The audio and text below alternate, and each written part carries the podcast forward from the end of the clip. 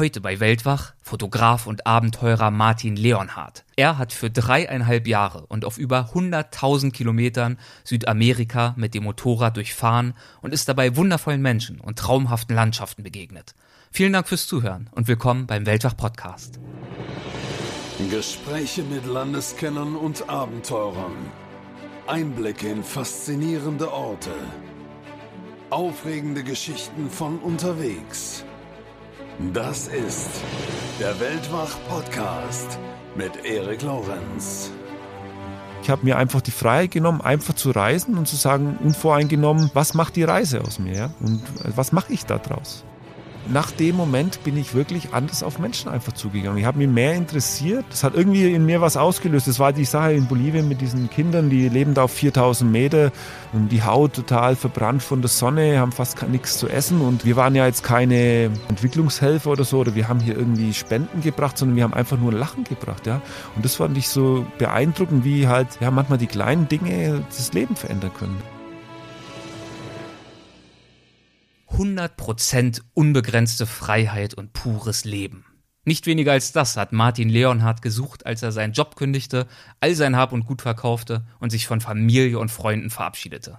Er verließ sein kleines Heimatdorf Illenschwang bei Dinkelsbühl und startete mit dem Motorrad alias Katze einen neuen Lebensabschnitt. Seine Fahrt, die führte ihn durch Lateinamerika und sie war geprägt von spannenden Abenteuern, hunderten Nächten in freier Natur, zufälligen Begegnungen, ja, und auch der stetigen Neugier, fremde Länder und Menschen nicht immer wieder nur zu, ja, kennenzulernen, ihnen zu begegnen, sondern sie wirklich zu verstehen. Seine Reise führte ihn durch spektakuläre Landschaften wie die Wüsten der Atacama, das schwindelerregende Altiplano Boliviens und das weite Patagonien. Sie führte ihn vom Atlantik zum Pazifik, von 0 auf 6000 Meter Höhe, von eiskalt bis tropisch heiß. Und auf diese Weise verstrichen im verrückten Zickzackkurs die Jahre, bis Martin nach dreieinhalb Jahren 100.000 Kilometer zurückgelegt hatte. Und ja, nach eigenem Bekunden feststellte, dass die große Reise eigentlich erst begonnen hatte. Viel Spaß bei unserem Gespräch. Hallo Martin, willkommen bei Weltwach. Schön, dass du da bist. Servus, freut mich sehr. Cool. Du bist viel unterwegs als Fotograf, als Referent in aller Welt. Du hast schon seit vielen Jahren einen Blog und jetzt auch ein Vortragsprojekt mit einer sehr spannenden Reise, auf der das basiert. Du warst dreieinhalb Jahre jetzt in Südamerika unterwegs. Aber fangen wir vielleicht mal beim Anfang an. Wie ist es denn bei dir dazu gekommen, dass du fotografierend durch die Welt reist? War bei dir zuerst die Reiseleidenschaft da oder zuerst die Leidenschaft fürs Fotografieren? Also es war bei mir, ich hatte ja am Anfang auf meine Reisen ging es mir darum, ich wollte einfach immer nur weg. Keine Ahnung, das ist halt so, es gibt die Leute, die haben dieses äh, kein Heimweh, sondern mehr immer Funweh. Da gehöre ich irgendwie dazu. Das ging bei mir schon in der Kindheit los. Ich habe früher viel Musik gemacht. Also ich war in so äh, Orchestern habe ich gespielt und da hatte ich jetzt eine bei uns in der Gegend, das Dinkelsbühler Knabenkapelle, so ein Knabenkapelle, ja, mit Musik halt.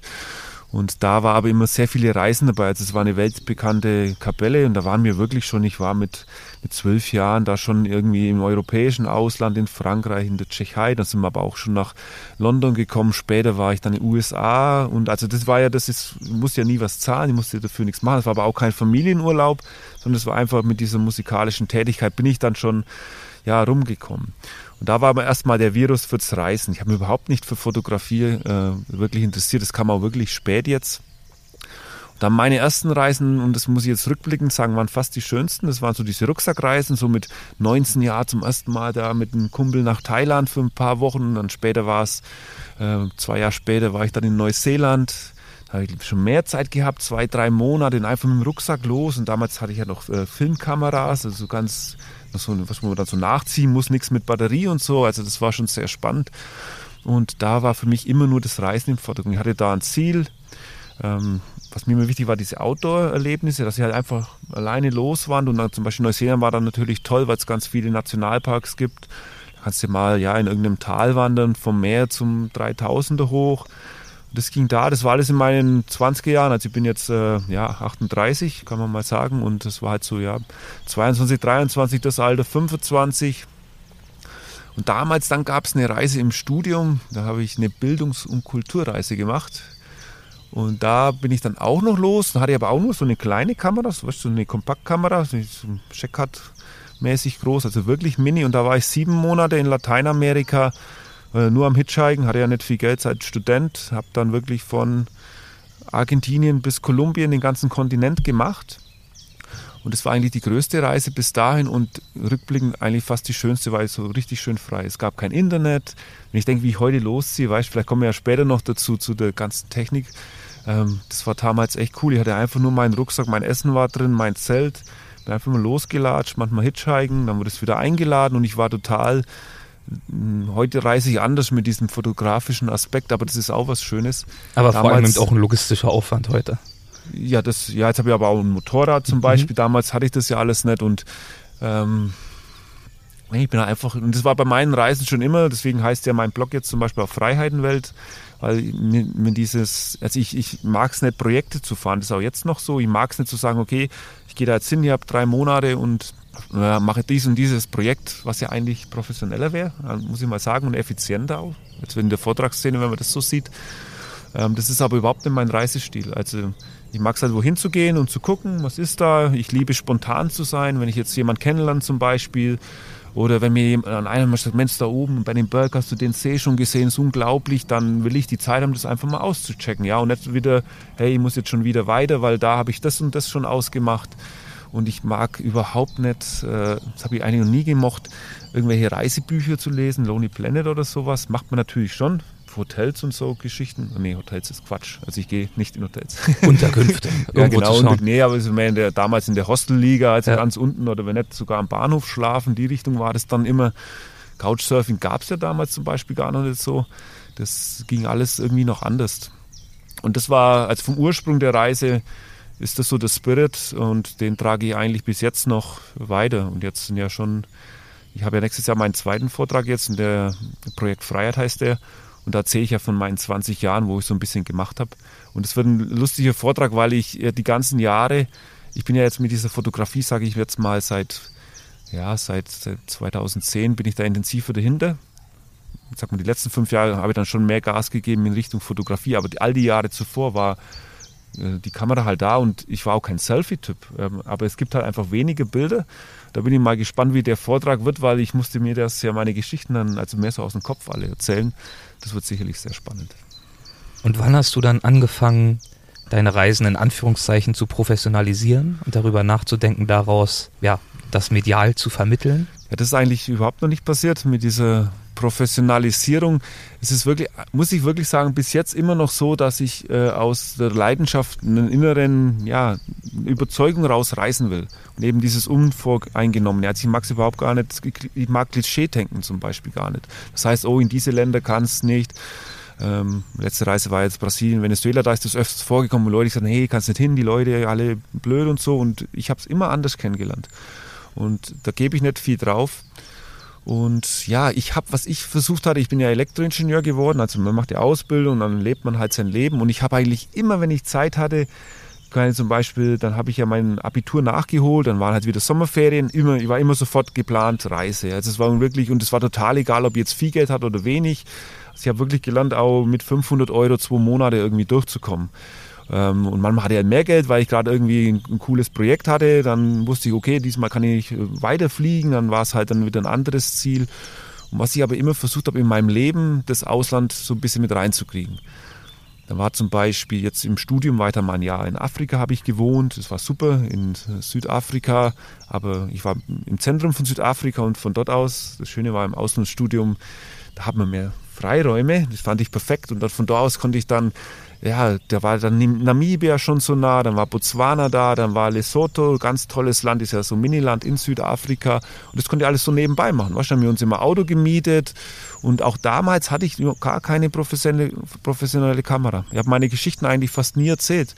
Ich habe da Leoparden gesehen, Löwen, alles. Wir sind durch die Zentralkalahari gefahren, voll das Abenteuer mit so einem ganz normalen Mietauto. Das dürfte die Firma auch nicht wissen. Also da haben wir wirklich, also da haben wir schon einiges auch demoliert damals in den Zeiten. Aber nee, war wirklich immer die Sache mit dem Reisen. Und dann sind wir dann nochmal ein paar Jahre später, nach meinem Studium, also Ende 20 sind wir dann schon jetzt, dann war, war ich jetzt auf Elektroingenieur und da war für mich die, die Hölle so, okay, jetzt Elektroingenieur, Ingenieursbüro, Bildschirm den ganzen Tag und das ging halt gar nicht. Das hatte ich im Studium halt auch, weil ich das noch, intensiv, äh, noch intensiver betrieben hatte mit dem Reisen. Weil Studien ist ja da das Schöne am Studium. Da hat man wieder Semesterferien, dann war ich halt wieder in Marokko und also ich habe wirklich ja alle, ich habe jetzt schon 63 Länder bereist. Dann war ich in Korea, ähm, Australien, Neuseeland, all das hatte ich gemacht in der Studienzeit. Und dann kam ja eben am Ende diese Südafrika-Geschichte und das hat dann schon ganz gut gepasst. Das heißt, und dann der nächste Job war halt dann, ja, was mache ich jetzt mit meinem Elektroingenieur? Und dann bin ich halt in der Polarforschung gelandet. Ich war dann vier Jahre lang beim Alfred Wegener Institut in Bremerhaven angestellt als Ingenieur. Bin dann ganz viel auf Expeditionen geflogen. Also ich war siebenmal in der Arktis, zweimal in der Antarktis. In den vier Jahren war ich eineinhalb Jahre wirklich im Eis. Und also das sind in der Antarktis zum Beispiel, Luftlinie waren wir 400 Kilometer weg vom Südpol. Ich kann euch sagen, das sieht genauso aus wie am Südpol. Da ist einfach nur weiß bis zum Horizont. Und da habe ich gedacht, jawohl, jetzt habe ich meinen Traumjob gefunden. Geil, ich kriege die Expedition und äh, ich mache das und wow, super. Wie sah dort euer Arbeitsalltag aus, wenn es den gab? Ja, Alltag, nee, das ist ja wirklich Alltag, kann man sagen. Ähm, du, da oben ist es ja so, du hast keinen Tagesverlauf mehr. Also die Sonne dreht sich immer im Kreis, es gibt keinen Tag und Nacht. Aber nee, ist ganz, das ist wirklich organisiert, muss auch so sein. Da ist die, die Expeditionsleitung sehr dahinter. Ich war meistens in so Camps. Ähm, da sind so 20, 30 Leute, mehr nicht. Ähm, manchmal haben wir so Außenexpeditionen, das war eigentlich immer das Schönere, weil da ist man mit einem, ganz wild mit einem Hubschrauber da irgendwo hingeflogen oder mit so einer Militärmaschine. Das war toll. Ähm, ja, aber dann, die Realität war eigentlich das, du sitzt dann drei Monate in irgendeinem Camp und der Tagesablauf ist ja ganz normal. Frühstück gibt's um acht geht's los, dann hat jeder sein Projekt. Bei mir war es halt dann meine Eiskannenbohrer-Geschichte, hatte ich mein Team und dann haben wir halt einfach Eiskanne gebohrt. Und dann stehst du halt da einen ganzen Tag mit so einem, ich, ich, ich mag es jetzt wirklich kurz, um das zu erklären, mit einem fünf Meter langen Metallbohrer und bohrst halt Löcher in die Antarktis oder Arktis, ist, äh, je nachdem. Und die Daten wiederum, man hat dann diese Eiskanne, die hatten dann die Klimaforscher verwendet und ähm, die genutzt. Und ich habe dich gerade unterbrochen, als du angefangen hast zu sagen, du hast deinen Traumjob gefunden ja. gehabt, aber dann wahrscheinlich irgendwann genug davon gehabt oder wie ging es dann weiter? Mm, ja, das ist jetzt halt die Sache, das will ich jetzt nicht zu sehr im Detail. Die Sache war die, mein Traum war auch so ein bisschen nebenbei in die Antarktis zu kommen, um zu sagen, da ist der Reinhold Messner schuld.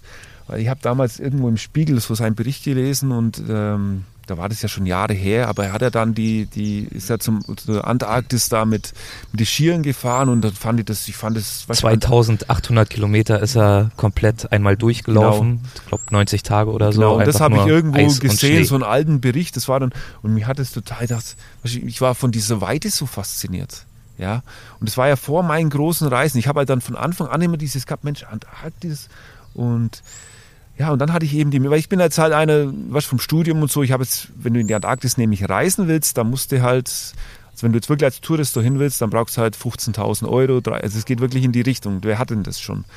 Und dann hat sich halt bei mir das ergeben, diese Jobanzeigung, oh, Polarforscher, bewerbe ich mich und dann haben mich die halt gleich genommen, weil also meine Noten und so, das hat halt alles gepasst.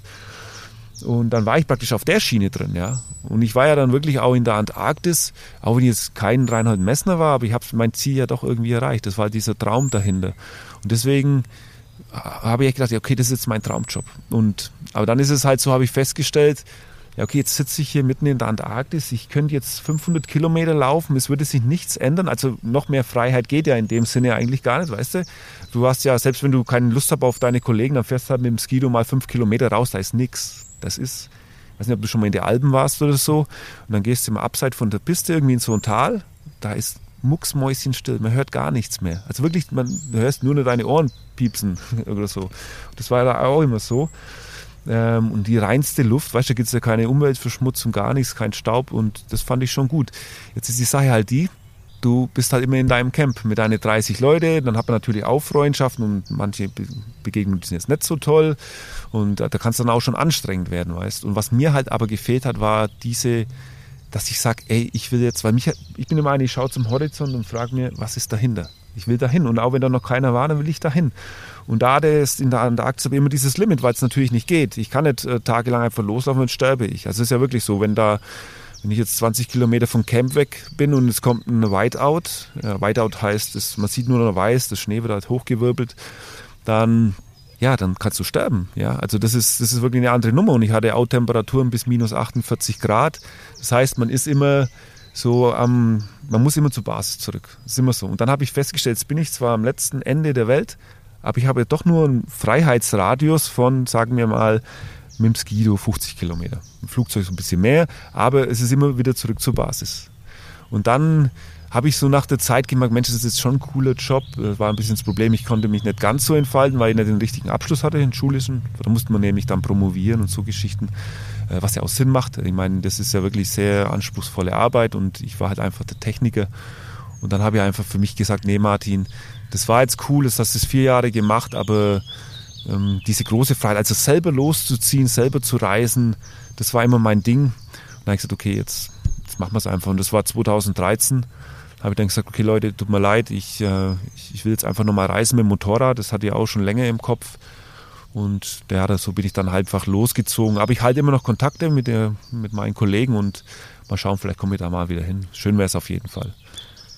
Du hast dir dann also das Reiseerlebnis zurückgeholt, hast diese auch dort eingefahrenen Spuren dann verlassen und dann hat es dich ja über kurz oder lang nach Südamerika verschlagen. Wie ist der Gedanke zu diesem, ich nenne es jetzt einfach mal Projekt entstanden, auch wenn es am Anfang sicherlich nicht unter der Überschrift für dich lief? Ja, die Idee war halt Weltreise. Ja. Und ich hatte ja vorhin schon erzählt von meiner Rucksacktour in Südamerika. Mhm. Und dann ist es dies, man sagt ja, okay, ich mache jetzt Weltreise. Bei mir war es so, ich habe ja wirklich alles hinter mir gelassen. Ich habe alles, was mehr als 100 Euro gekostet hat, habe ich verkauft. Alles, bis auf meine E-Gitarren. Also von denen, ich bin Musiker, von denen kommt mir nicht dran. Und meine Verstärker, das ist, das ist halt, nee, das da hat eine emotionale Verbindung so. Aber ansonsten vom Fahrrad zum, nee, hatte nie einen Fernseher, Auto hatte ich Möbel, alles verkauft. Und das war mal das Erste. Also ich wollte, zack, und wie gesagt, dieser freie Horizont, äh, keinen zeitlichen Druck. Ich wollte nicht sagen, okay, ich gehe jetzt ein Jahr weg, komme dann wieder zurück. Hätte ich jetzt zum Beispiel auch sogar in der Polarforschung machen können, hätte ich sagen können, ich mache jetzt so ein Sabbatjahr, wie sieht es aus? Oder ich, gehe einfach mal nicht auf Expedition, aber gebe mir halt drei, vier Monate frei. Wäre ja möglich gewesen. Aber da hätte ich immer dieses, ja, ich hasse einen Job, man ist so gebunden. Und das wollte ich nicht. Ich wollte wirklich frei sein in der Hinsicht. Und dann ja, war die Sache Weltreise. Und dann ist dieses, dann habe ich so eine riesen Weltkarte bei mir ins Zimmer aufgehangen, habe dann eine Route gemacht. Ja, das waren dann irgendwie 320.000 Kilometer. Und dann hast du ein Projekt. Und damals noch ganz naiv, ja, ich gebe mir jetzt drei bis fünf Jahre Zeit dafür, für eine Weltumrundung mit dem Motorrad. Also es gibt durchaus Kollegen, die machen sowas irgendwie 280.000 Kilometer in, in, drei, vier Jahren. Es gibt Leute, die machen das. Habe ich sehr schnell festgestellt, das ist nicht mein Ding. Das ist mir zu schnell. Und dann war aber die Sage, ich stand halt dann vor dieser Karte, ja, okay, dann war es ja so, ich war ja schon in einigen Ländern und so. Und dann waren einige, die interessieren mich halt mehr, wäre es aber schwierig gewesen, zum Beispiel dann nach äh, Russland zu fahren oder so mit Visum, da hatte ich jetzt auch nicht so den, die Lust gleich am Anfang. Und da haben wir gedacht, nee, jetzt, jetzt rollen wir doch die alte Geschichte auf, Südamerika, weil damals war ich Südamerika gereist, eben an der Westküste hoch. Und dann habe ich gesagt, okay, diesmal machen wir es anders, so als Stadt, hatte ich gesagt, ich mache neun Monate. ähm, fange ich praktisch an in Chile und fahre dann gleich rüber Brasilien, mache eben die Ostküste hoch. Ganz wichtig war mir Venezuela und ja, dann geht es halt weiter nach Zentralamerika. Das wären dann neue Länder für mich gewesen. Ansonsten Südamerika hatte ich eigentlich alles schon bereist. Und ja, der Schuss, das ging total hinten los. Ich habe da gesagt, ja, sechs Monate Maximum für Südamerika. Am Ende waren es halt dreieinhalb Jahre.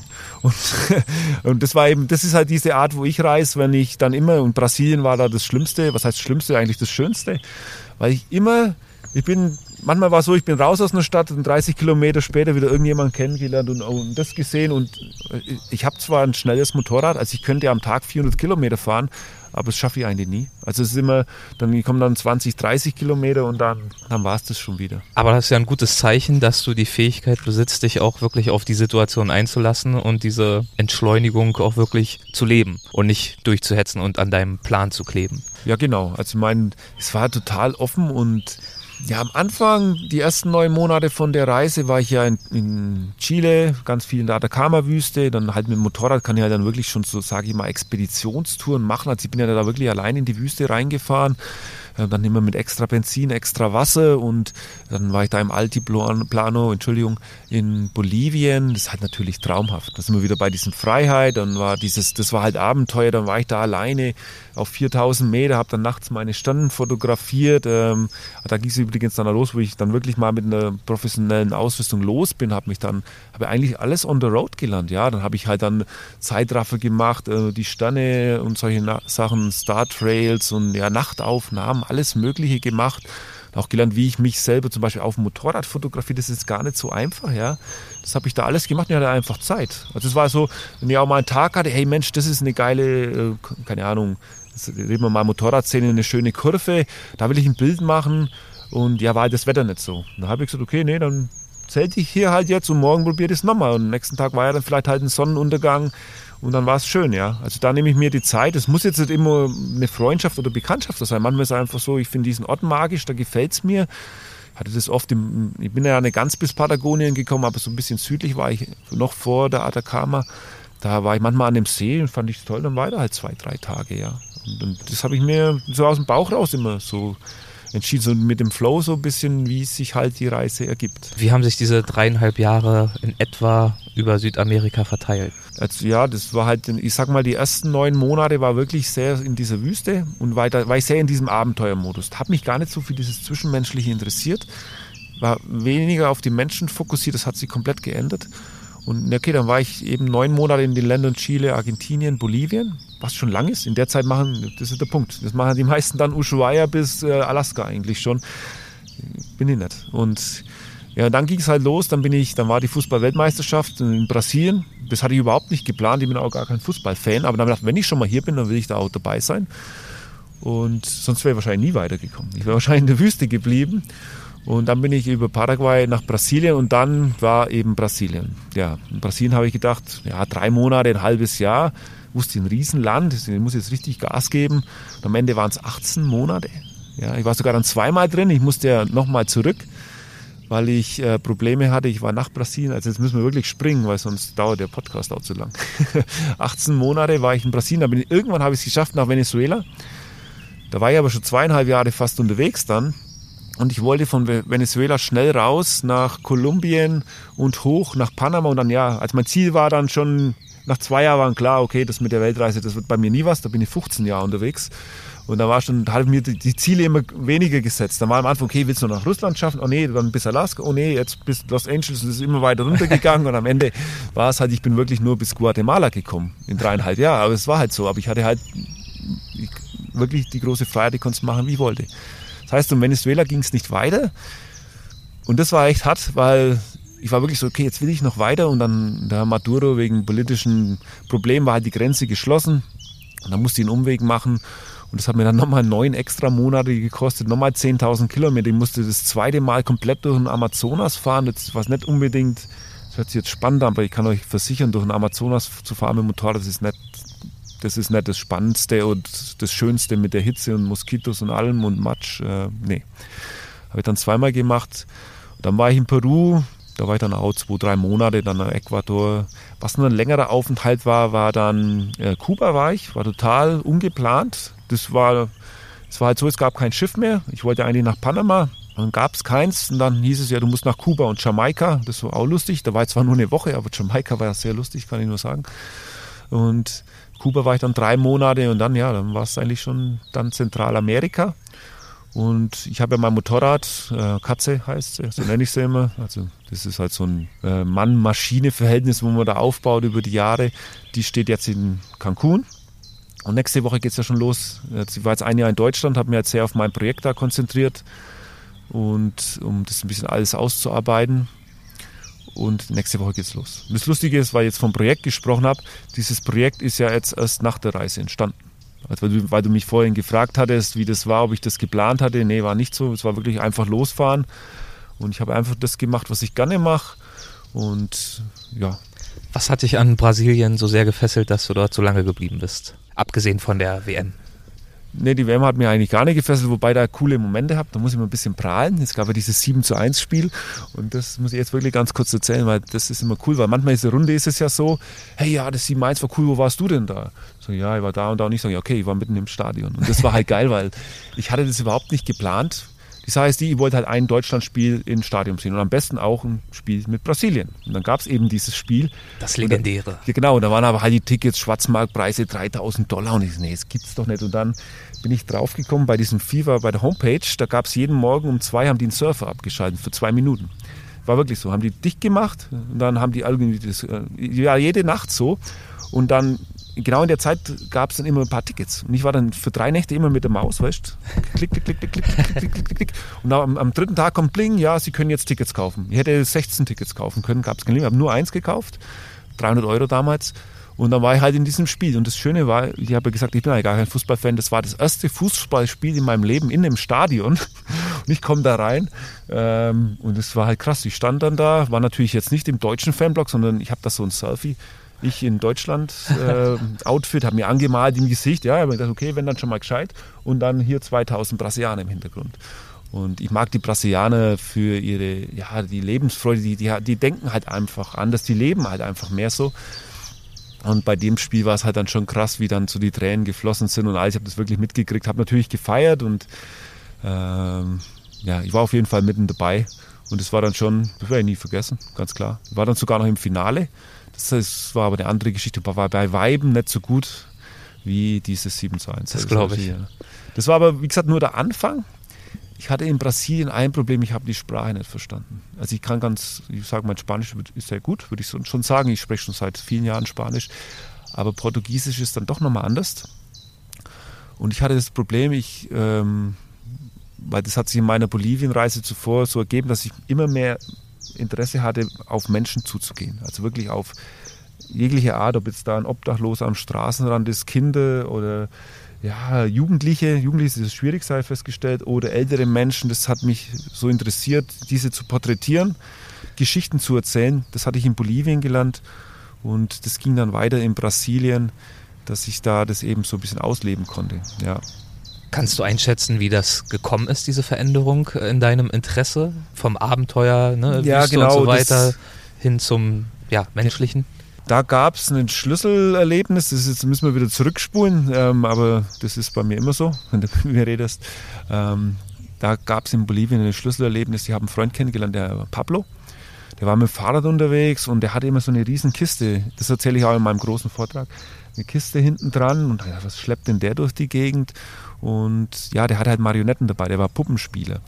Und ich war bis dahin eigentlich wirklich voll in diesem Abenteuermodus, halt das Leben genießen, Freiheit, das war mein Ding, ja. Und, und der hatte eben das, der hat mit seinen Puppen gespielt, ist dann in Schulen gegangen, Alternheime auf der Straße und ich habe den gesehen und mir hat das vom Hocker gehauen. Und der hatte, äh, bei uns in der Gegend gibt es ja die Augsburger Puppenkiste zum Beispiel.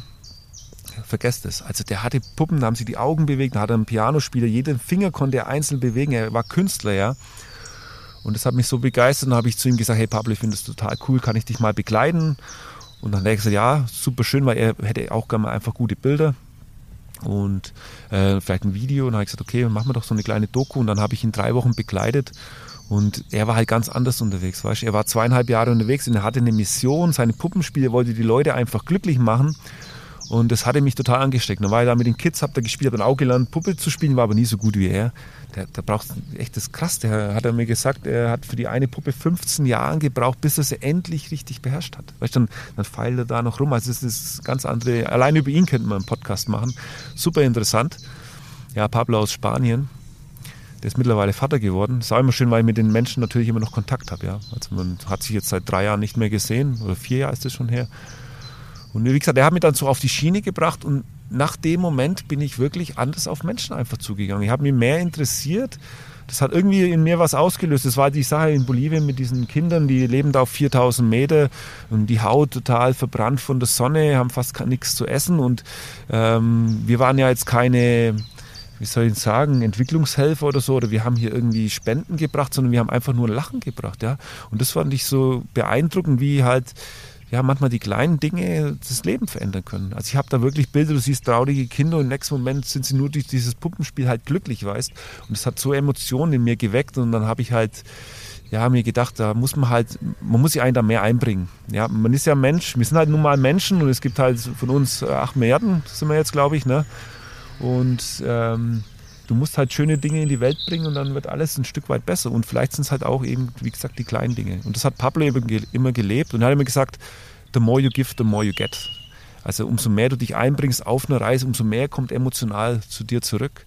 Und, und ich war ja bis dahin wirklich in diesem Einzelkämpfer-Modus und das hat irgendwie was, halt der Mensch, nee, jetzt, jetzt probierst du mal was anderes, ja.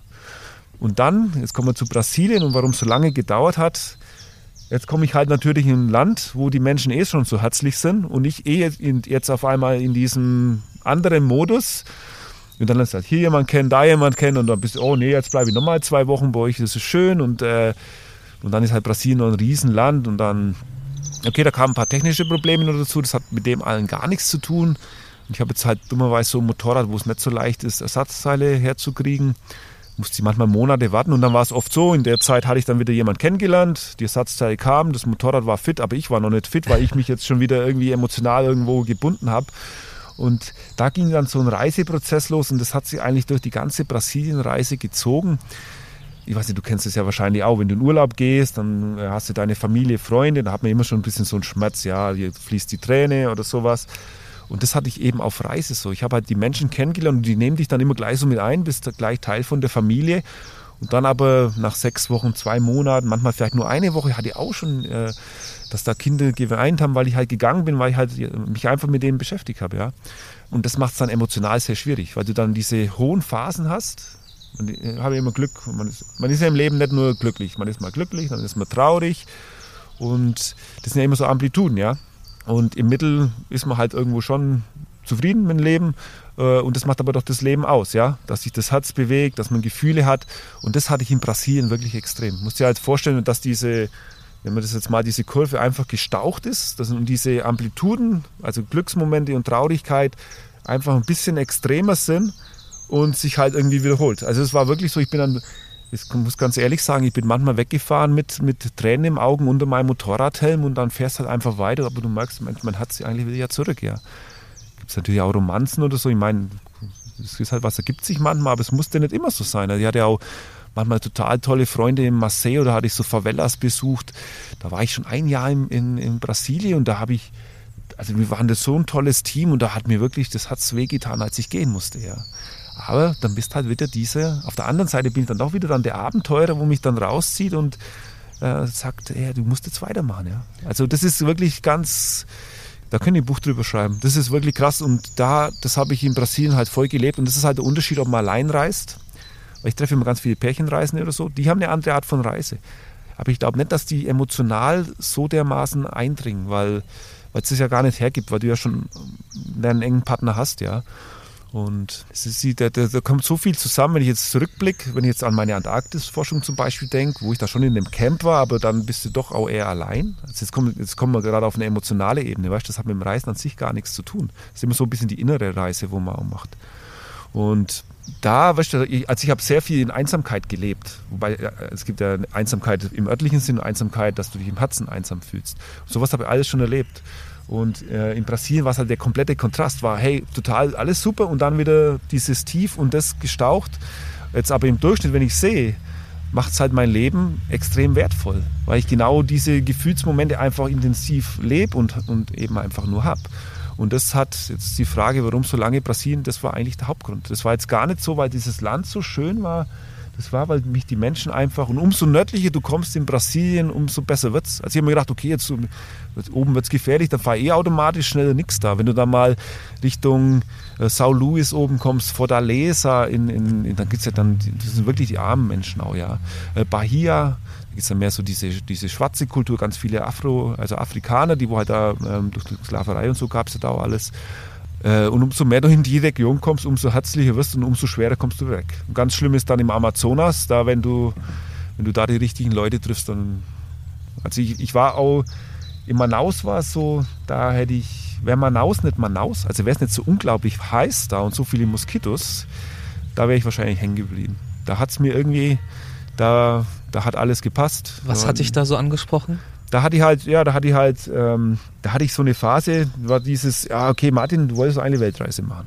Ja, jetzt musste mal, und dann habe ich gedacht, bevor ich jetzt, äh, weil bei mir ist immer so, ich bin ja immer so planlos unterwegs und das ist ja die, genau der Grund, warum ich nie weiterkomme. Also so habe ich da gedacht, ja. Und dann, um, da habe ich gedacht, okay, jetzt muss ich mal noch mehr entschleunigen. Da habe ich gesagt, okay, jetzt lasse ich das Motorrad mal eingeparkt. Habe mir dann so eine Bude gemietet, wirklich im letzten Eck in, im Ortsteil Zumbi. Das ist auch eine schöne Geschichte in meinem Vortrag. Ähm, also da kommst du als normaler Tourist nicht unbedingt. Also das sind dann schon die Favelas und ähm, da muss man sich schon ein bisschen auskennen. Und zu dem Zeitpunkt konnte ich ja dann schon Portugiesisch sprechen. Das habe ich gerade eigentlich gar nicht zu Ende erzählt, aber ist egal. Und ja, da hatte ich halt dann äh, Freunde mir gemacht und ich war dann wirklich in dem Modus, okay, jetzt ist komplett Pause und jetzt überlegst du, wie soll es jetzt weitergehen, nicht nur mit der Reise, sondern auch in meinem Leben, weil ich ja wusste, ja, hey Martin, jetzt warst du ja Ingenieur, Polarforschung hast du gemacht, äh, du hast ja deine Karriere, irgendwann willst du ja auch mal mehr, das ist bei mir schon auch so, also ich will ja auch irgendwie mal was, sag mal, was in die Welt geben, ja, irgendwas die Leute irgendwie bewegen, irgendwas machen halt. Einer will ein Haus bauen, vielleicht ein Buch schreiben, irgendwie sowas haben wir gedacht, irgendwas willst du doch mal machen. Und da haben wir einfach gesagt, okay, jetzt bist du halt in Manaus, das ist nicht die, die Burner-Stadt, also es ist sicher wirklich von den Bedingungen nicht das Beste, aber es war halt gerade da, wo ich emotional an dem Punkt war. Und dann habe ich einfach gesagt, okay, zwei Monate mache ich das jetzt. Und ja, dann habe ich wieder Freunde kennengelernt und dann habe ich da in dieser, fast schon da bei dieser Favela äh, wobei Favela nicht negativ behaftet ist, ist dieses Wort. Ne? Das ist einfach Dörfchen in der Stadt, kann man so sagen. Und da hatte ich halt wieder, da trifft es halt die besten Leute. Und da habe ich so eine Familie, bei denen war ich immer, die haben mich dann den Alemo immer eingeladen und immer gegessen. Und dann hatte da eine Bekannte zum Beispiel, die hatte dann eine kleine Tochter und dann mit der gespielt. Und die Leute wachsen ja einfach ans Herz, ja. Und und da war es echt so, also eigentlich ist doch hier im Moment alles perfekt. Die war wirklich ausgeglichen. Komischerweise durch die komplette Entschleunigung habe ich dann auch gar keine Ziele mehr gehabt. Ja. Ich hatte dann wirklich komplettes verloren, Ziele zu haben. Und dann, ja, dann war das drei, vier Monate war ich dann da und dann kam aber dann doch wieder der Moment, ja Martin, du musst halt weiter.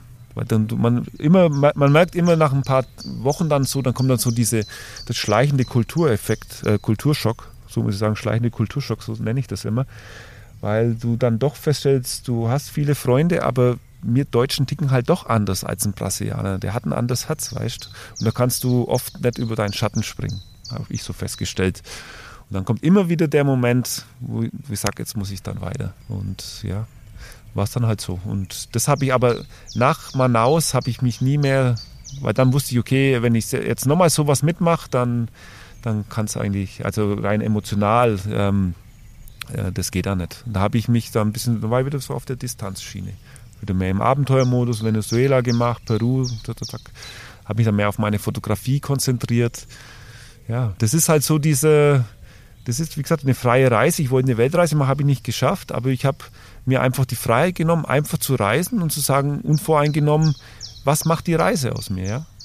Und was mache ich da draus? Und jetzt zum Beispiel, jetzt habe ich ja meinen Vortrag, ich mache meine, ja, ich stehe jetzt auf der Bühne und referiere da. Äh, war jetzt auch schon vor 500 Leute gestanden, mehr sogar. Und äh, bringt diese Emotion, also das, was die Reise mit mir gemacht hat, versuche ich halt einfach zu vermitteln. Und das ging aber nur, weil ich mir die Freiheit gegeben hätte. Hätte ich Ziele gehabt, Projekte gehabt, dann würde ich jetzt wahrscheinlich bessere Fotos haben, kann sein. Ich hätte intensiver gearbeitet, aber ich hätte vielleicht mit, mit mich, als mit mir selber, ich, hätte ich mich gar nicht so sehr beschäftigt. Und das ist, also diese, diese Freiraum, diesen Freiraum sich zu nehmen, das schaffen wahrscheinlich die wenigsten, ja. Und ähm, da kommen wir wieder zum Reinhold Messner zurück. Wenn der alleine da zu der äh, Antarktis läuft, der, der denkt war sogar ja auch, zu zweit in dem Fall, aber mhm. trotzdem sehr einsam. Ist okay. Ja. Ähm, ich, nee, der hat es doch alleine mal gemacht, oder bin ich da jetzt ganz falsch? In der Antarktis nicht, aber viele Besteigungen war er natürlich. Äh, ah, ja, okay, unterwegs. dann, ja, aber ist egal. Er hat auf jeden Fall auch viel allein gemacht, ja. halt jetzt im Mount Everest, ist genau. egal. Ja. Und der denkt doch da auch über sich nach. Und da ist es genau der Prozess. Und ich habe es halt eben auf eine andere Art gemacht. Genau, deswegen und sind ja viele seiner Bücher auch so intensiv, weil sie eben nicht vor allem den Berg beschreiben, sondern es ist eine Reise nach innen. Und genau das ist äh, ja auch die Stärke deines Vortrags dadurch geworden. Du hast zwar gerade gesagt, vielleicht hättest du, hättest du von vornherein ein Konzept gehabt, bessere Bilder gehabt, wobei das sei ja noch dahingestellt. Aber sicherlich wäre das Konzept ein ganz anderes gewesen. Es wäre ein äußerlich ausgerichteteres ja, Konzept gewesen. ein Porträt Südamerika, ja, ja. was man halt auch schon hundertmal in Büchern gelesen hat. Und so hast ja, nee, du eine das ganz ist mein andere, Vortrag natürlich nicht. Eine ganz andere Essenz. Ja, du kennst es ja nur ein Miniteil, aber ich kann schon sagen, das wird mir halt oft gesagt, dass sich halt die emotionale Geschichten, die eine emotionale Erzählweise oder die Geschichten, wie sie sich ergeben haben, in Zusammenhang mit den Bildern, das macht es irgendwie auch aus. Und das hat sich halt einfach so ergeben. Und ich habe jetzt, wie gesagt, das ist jetzt halt Südamerika, der Vortrag ist jetzt halt Südamerika geworden. Ist jetzt nicht unbedingt, Südamerika waren schon tausend Leute vor mir, es gab auch schon andere Referenten, aber ich, ich kenne niemanden, wo 18 Monate in Brasilien war. Ich kenne niemanden, der wo ähm, ja, in Favelas gelebt hat, der wo dort seine erste Fotoausstellung gemacht hat, zum Beispiel. War mein fotografischer Werdensgang, war ich da in der Favela, wäre ich wieder bei dem Punkt. Und dann hatte ich da tolle Fotodokumentation gemacht von diesen Menschen dort. Das war unglaublich. Ich war, war da zu Gast. Ja, ich habe dann so in Holzhütten mit denen gewohnt. Die haben mich eingeladen. Dann war so Fischerdörfchen. Dann haben die halt den Hummer für mich gemacht. Und war so ein kleines Mädchen. Ich kann jetzt nur das die, die Carla. Ja, die kommt in meinem Vortrag sehr präsent. Das war so, ähm, die hat halt mir eigentlich so gezeigt, was Glück ist. Ja, das sind ja immer die Leute, die haben gar nichts, sind immer glücklich. Das hatte ich zu, vor Jahren schon in Afrika gesehen. Ich war in Zimbabwe, Lesotho, hatte ich ja erzählt da habe ich immer festgestellt, dass eigentlich die, die ärmsten Leute immer das größte Lachen im Gesicht haben. Und bei uns in Deutschland ist immer alles so frustrierend und alle gestresst und äh, man muss ja nur mal in irgendeine U-Bahn oder S-Bahn heutzutage, jetzt mit diesen ganzen so, sozialen Medien, Handy, es ist ja eh so ein bisschen isoliert, steif geworden, wobei das in, auf der ganzen Welt so ist, kommt halt auf die Städte an. Ja, und das habe ich dann halt eben so gemacht. Und das ist wirklich eine ganz andere Nummer. Kannst du uns noch ein weiteres Beispiel geben für eine Begegnung, die zu einem für dich emotionalen äh, Porträt geführt hat, was vielleicht auch Teil des Vortrags ist? Oh, da gibt es so viele. Hey, ähm, was der, der, die Kala wäre da eigentlich schon so diese Favela-Geschichte, aber das war jetzt nicht so sehr auf die, das war eigentlich die ganze Kreis. Es gab eine Begegnung auch in Brasilien, da war ich mal in so einem Laden bei Minimai, also das kleine Mütterchen, sie hatte so eine Lanchonette und sie hat ja immer für mich gekocht und fand ich halt sehr nett, die Frau, wie hin, die war so ganz so eine quirlige Person, das erzähle ich alles so genau in meinem Vortrag. Und da war ein Bild an der Wand von einer älteren Frau, oder muss eigentlich schon sagen, alten Frau, also so hat man schon gesehen, mit so einem Schirm. Da frage ich sie, ja, wer ist das denn? Dann sagt sie, ja, das ist meine Mutter und die wäre 99 Jahre alt.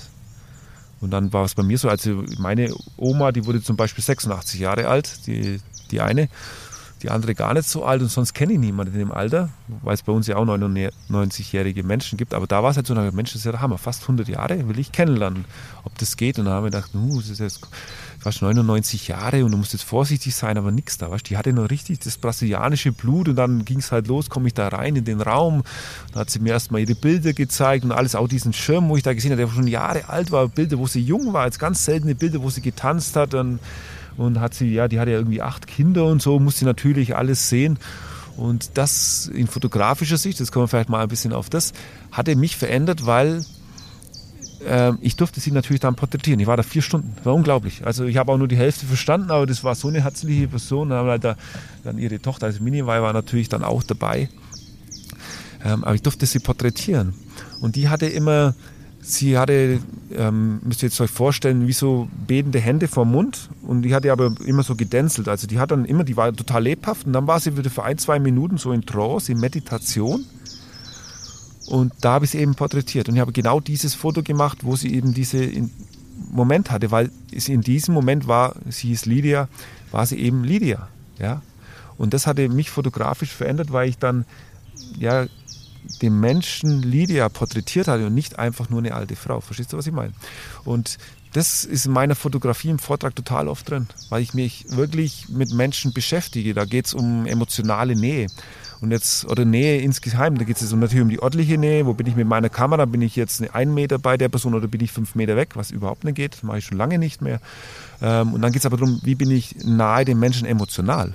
Und sobald du da eine Connection hast, das siehst du in den Augen, das siehst du allem. Und da habe ich, auf das habe ich mich spezialisiert. Und da war Brasilien das große Spielfeld.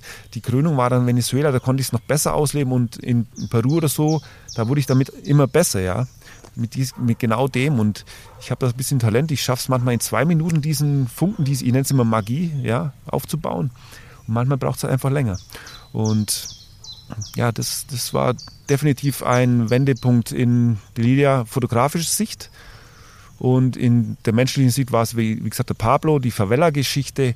Und dann später in Peru gab es noch ein paar ganz, ganz eher kleinere Geschichten und wo ich mich da immer ausleben habe kann. Das Mädchen hieß Carla? Ja. Du hast gerade äh, von dem Glück gesprochen, das du dort gespürt ja. hast. Kannst du dir erklären, worin das Glück dieser Familie besteht? Ja, also da muss man jetzt noch ein bisschen weiter ausholen. Also erstmal, also diese Favela, das war ein Fischerdorf und sehr einfache Menschen. Äh, die haben halt ihren Fisch da praktisch, hauptsächlich Kamerun, Schrimps, haben sie halt gefischt und ich bin auch mit rausgefahren mit den Fischermännern. Ja, also wirklich ein Knochenjob. Ich war da auch zehn Stunden auf so einem Kutter, das dokumentiert mit meiner Kamera, äh, seekrank gewesen und die Ausbeute, ganz viel Müll, also wirklich 90 Prozent Beifang, alles. Also es ist wirklich so, das war für mich so traurig, ja.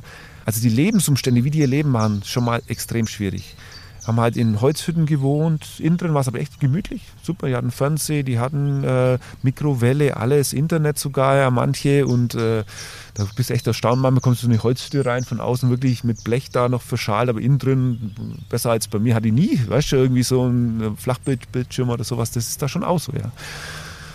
Also das sind diese Lebensumstände. Aber draußen ist es halt, ja, es kann, gibt halt keinen äh, Abfluss, weil Streck, Müll viel. Dann bei Clara war es jetzt, oder Carla war es jetzt so, die war zu dem Zeitpunkt vielleicht sechs Jahre alt. Also ich bin mit denen immer noch in Kontakt. Mittlerweile geht sie zur Schule und so, die leben jetzt ein bisschen besser. Und ja, also das sind mal die Umstände und so. Und wo jetzt dieses Glück herkommt, ich glaube, die leben einfach mehr im Moment. Ich glaube, ich kann das auch aus meiner Geschichte erzählen. Ich habe jetzt studiert, dann habe ich gesagt, ich wollte in der Antarktis zum Beispiel. Man hat immer in unserer ähm, ja, in unserer Gegend oder in unserer Kultur so den Gedanken, was will ich in der Zukunft? Und in der Zukunft bin ich glücklich.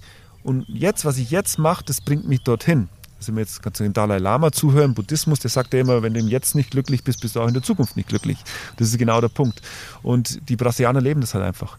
Und die, die Carla, die war dann halt gesessen, da gibt es ein Bild in meinem Vortrag, da sitzt sie so dran, hat ein T-Shirt auf, da steht dann noch drauf, Feliz Familia, ja.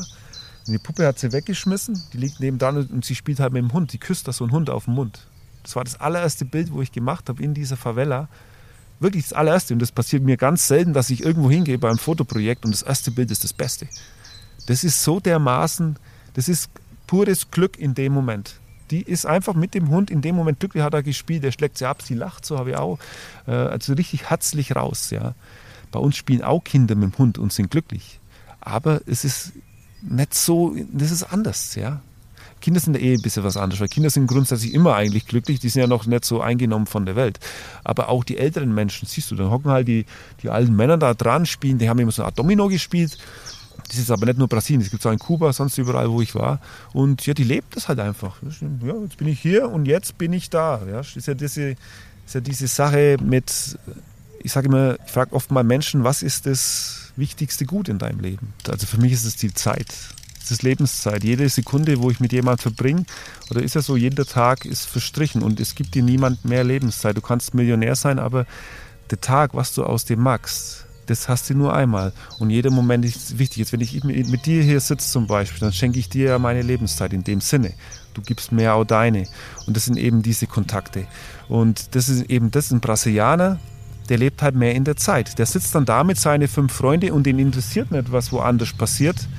Das sind aber mehr die, das, das, das ist mehr so die ältere Generation, kommt auch darauf an. Oder ich muss das wirklich sagen, ich mag das Wort arm nicht. Ja. Ich sage dann immer einfach.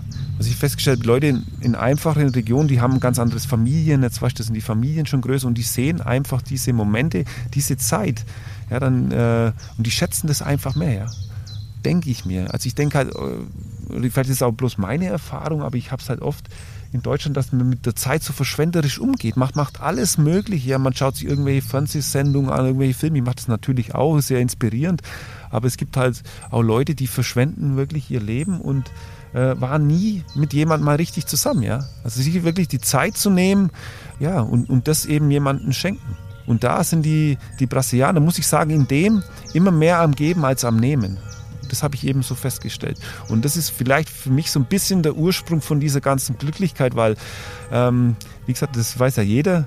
alles Geld der Welt macht die halt auch nicht glücklich. Und ich kann auch ganz klar sagen, ich bin ja auch mit Millionären am Tisch gesessen und äh, irgendwie ist es für mich so, weiter, umso weiter du nach unten gehst, umso höher wird die Glückskurve. Also das ist ganz, ganz interessant, wobei mir jetzt sagen muss, richtig bittere Armut wie in Afrika oder so, das sieht man eigentlich ganz Lateinamerika nicht.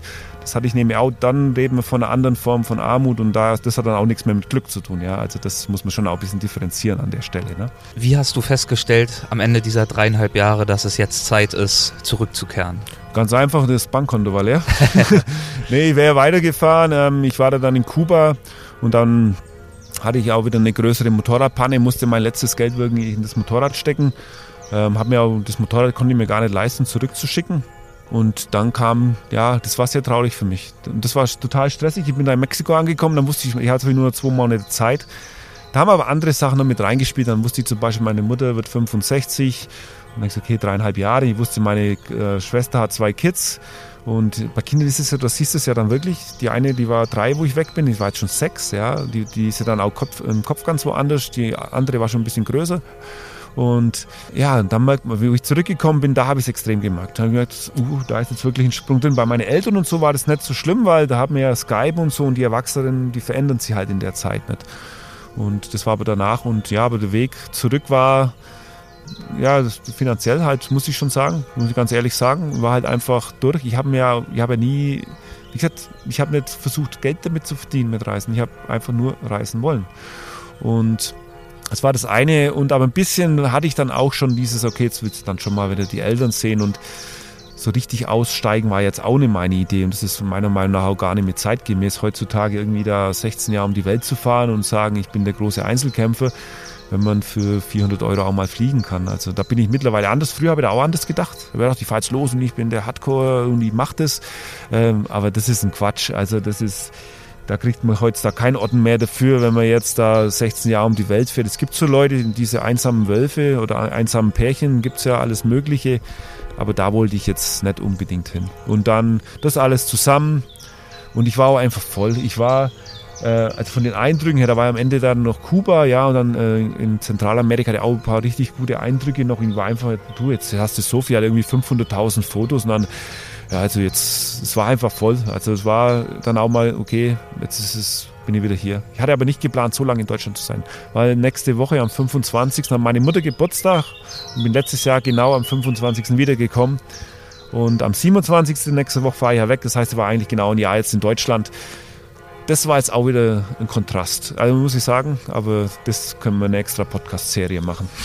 Das heißt, du brichst jetzt bald wieder auf, wirst ja. weiter an deinen Projekten arbeiten, weiter auftreten. Wo können unsere Hörer sich denn am besten über dich auf dem Laufenden halten? Ja, okay, erstmal, ich mache keine Projekte, ist noch immer so. Also ich fahre jetzt einfach los, ich habe noch nichts geplant. Ich weiß, ich, mein Motorrad steht in Cancun, ich weiß, ich werde das starten, ich habe ein paar Satzteile gekauft, ich weiß aber noch nicht, wo ich hinfahre. Kann sie nicht sagen. Das Projekt entsteht am Ende. Genau. Aber am Ende gibt es ein Projekt. Ja. Irgendwas ja. wird es dann schon mal geben, einen Vortrag. Ja, okay, also mich kann man äh, meine Homepage freiheitenwelt.de natürlich. Martin Leonhardt, Facebook, äh, alles Mögliche bin ich auch vertreten, wobei das manchmal mache ich es mehr, manchmal weniger. Das kommt immer drauf an. Und jetzt natürlich äh, mit meinem Vortrag über Südamerika, äh, Menschen, Augenblicke, Abenteuer, der Untertitel. Das ist da irgendwie ganz wichtig, weil es eben kein Länderporträt ist. 100.000 Kilometer unterwegs, da kommen, sieht man mich jetzt halt auf der Bühne. Ich veranstalte es selber, werde es aber auch mittlerweile gebucht, komme jetzt da gerade so in diese Schiene rein, deswegen sitzen wir heute auch hier und ich hoffe, das wird jetzt in Zukunft fruchten. Und ja, eins kann ich sagen, meine nächste Reise wird keine dreieinhalb Jahre mehr, das weiß ich jetzt schon. Ähm, das hat jetzt, wie gesagt, ein bisschen damit zu tun, die familiäre Verhältnisse, aber ich denke, ich werde schon auch wieder länger unterwegs. Also jetzt bin ich wieder länger unterwegs, sechs Monate, aber eben keine dreieinhalb Jahre mehr. Das heißt, ich komme wieder zurück, dann ist dann wieder die Vortragssaison und ja, versuche halt da eben mein Ding so zu machen. Fantastisch. Werde ich auf jeden Fall mit Interesse weiterverfolgen. Ich danke dir herzlich für die Zeit, um auf das Thema zurückzukommen ja. und das interessante Gespräch. Alles klar, hat mich sehr gefreut. Dankeschön. Tschüss. Tschüss. Das war mein Gespräch mit Martin Leonhardt. Vielen Dank, Martin. Hat Spaß mit dir gemacht. Nächste Woche gibt es dann die Folge mit Sarah Fischer über ihre Suche nach Heimat und Identität, die sie rund um die Welt und schließlich tief in die Mongolei hineingeführt hat. Bis dann, mach's gut, dein Erik Lorenz.